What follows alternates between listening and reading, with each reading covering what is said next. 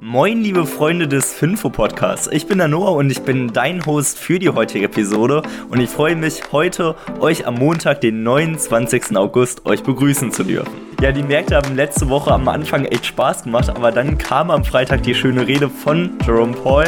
Dazu gleich mehr und die haben es dann richtig nach unten gerissen. Der SP 500 hat letzte Woche 3,28% verloren, der DAX 3,71 und den Bitcoin, den hat es richtig getroffen, der ist 7,14% nach unten geschlittert. Warum es jetzt zu diesen extremen Kursverlusten kam, darüber sprechen wir nachher.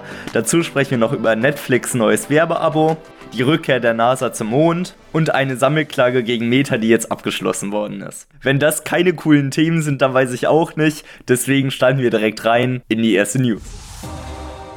Wie bereits schon im Intro erwähnt, letzte Woche lief es eigentlich echt gut an den Märkten. Ich habe mich schon echt gefreut und habe gedacht, nächste Woche bin ich Millionär. Kam dann aber nicht so, weil Jerome Paul hatte dann am Freitag doch nochmal eine Rede gehalten und das hat zu extremen Kursverlusten geführt. Aber was ist jetzt genau passiert? Nun ja, um es kurz zu fassen, die Zinssätze des US-Dollars werden steigen, um die Inflation zu bekämpfen. Und hier ist es auch egal, wenn das Wirtschaftswachstum dadurch gefährdet wird, weil die Federal Reserve möchte die Stabilität des US-Dollars erreichen. Das ist auch das Ziel der Federal Reserve.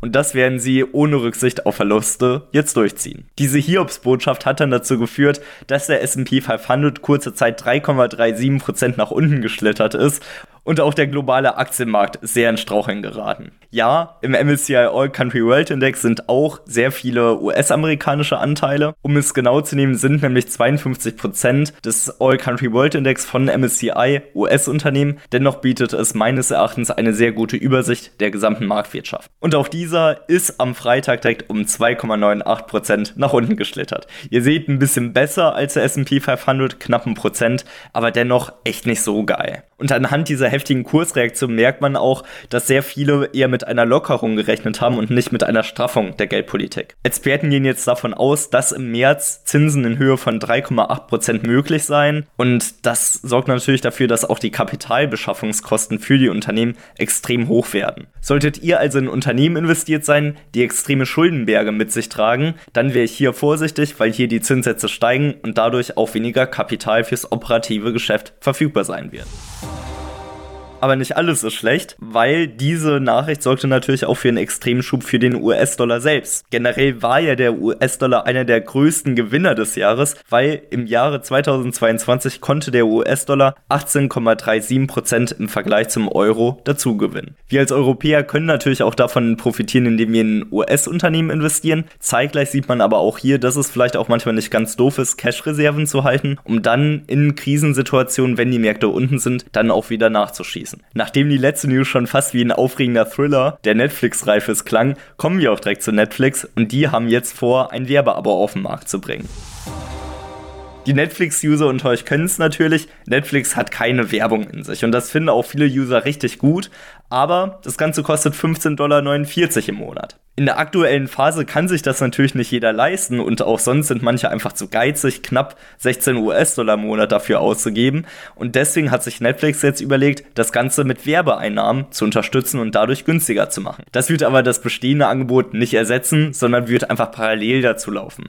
Also neben dem aktuellen Abo, wo es einfach gar keine Werbeanzeigen dazu gibt, gibt es auch ein etwas kostenvergünstigeres Abo, wo dann zwischendurch auch Werbung reingeschaltet wird. Der neue werbeunterstützte Tarif wird dann ca. 7 bis 9 US-Dollar im Monat kosten und wird ca. 4 Minuten Werbespots je Stunde enthalten. Wenn man das mit dem klassischen Kabelnetz vergleicht, hier hat man pro Stunde ca. 10 bis 20 Minuten Werbung. Das Modell wird dann ca. im Oktober, November, Dezember irgendwie so rum in sechs Märkten erstmal gelauncht und ausprobiert. Der die exakten Märkte sind noch nicht bekannt und vollständig wird es dann Anfang 2023 ausgerollt. Netflix selbst rechnet damit 2027 damit circa 8,5 Milliarden US-Dollar zu erwirtschaften. Und das wäre schon echt cool, weil aktuell macht ja Netflix circa 29,7 Milliarden US-Dollar. Das würde schmecken, die dazu zu kriegen. Die Frage ist jetzt natürlich, wer schaltet jetzt die ganze Werbung? Ich als The Traders Aktionär habe natürlich gehofft, dass hier The Traders einspringen wird. Das ist leider nicht der Fall, aber Microsoft ist hierfür zuständig. Man kann also gespannt sein, inwiefern Netflix tatsächlich hiervon profitieren wird und auch inwiefern Microsoft hiervon profitieren wird. Ich werde das Ganze definitiv gespannt verfolgen und wer weiß, vielleicht kann mich ja auch Netflix mit diesem Abo dann endlich doch verlocken, mir ein Abo bei Netflix zu sichern, weil aktuell habe ich kein Abo bei Netflix, Spotify oder sonst wo. Ich bin da wirklich ganz oldschool und benutze gefühlt nur YouTube. Bevor wir jetzt aber weitermachen, kommen wir zur Aktie des Tages und zwar zum MadPace.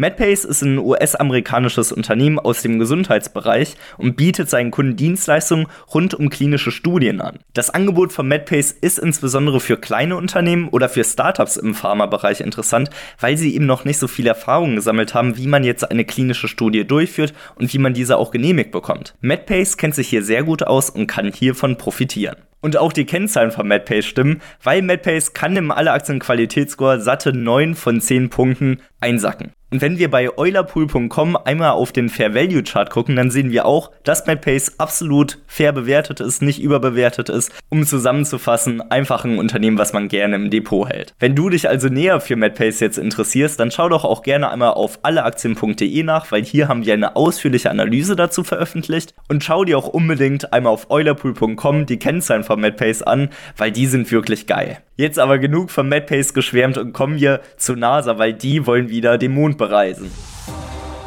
Das letzte Mal hatte die NASA ja mit der Apollo 17 am 7. Dezember 1972 unter Nixon einen Abstecher zum Mond gemacht. So langsam kriegt die NASA jetzt auch Heimweh und will jetzt zum Ende des Jahrzehnts wieder den Mond bereisen. Die ersten Tests sind jetzt auch im vollen Gange und am Montagmorgen, also heute, soll dann auch die erste unbemannte Rakete vom Kennedy Space Center abheben und den Mond umkreisen und dann circa in 42 Tagen wieder zurückkommen. Das Ganze trägt den Namen Artemis One Mission und das ist nach der Zwillingsschwester von Apollo benannt. Das Ziel der NASA ist es jetzt 2025, den ersten farbigen Mensch und die erste Frau zum Mond zu bringen. Ich weiß jetzt nicht, warum das so wichtig ist, das zu betonen, aber ich finde es cool, dass 2025 dann wieder endlich Menschen am Mond sein werden. Für uns Aktionäre ist es jetzt aber spannend, welche Gerätschaften hierfür überhaupt verwendet werden. Und das erzähle ich dir jetzt. Die Rakete selbst wird vom Boeing kommen und trägt den Namen Space Launch System. Die Orion Crew Kapsel wird von Lockheed Martin kommen und das Landefahrzeug wird von Space Exploration Technology Corporation stammen. Ich persönlich finde es super, super cool, dass die NASA jetzt endlich wieder eine Mondmission anstrebt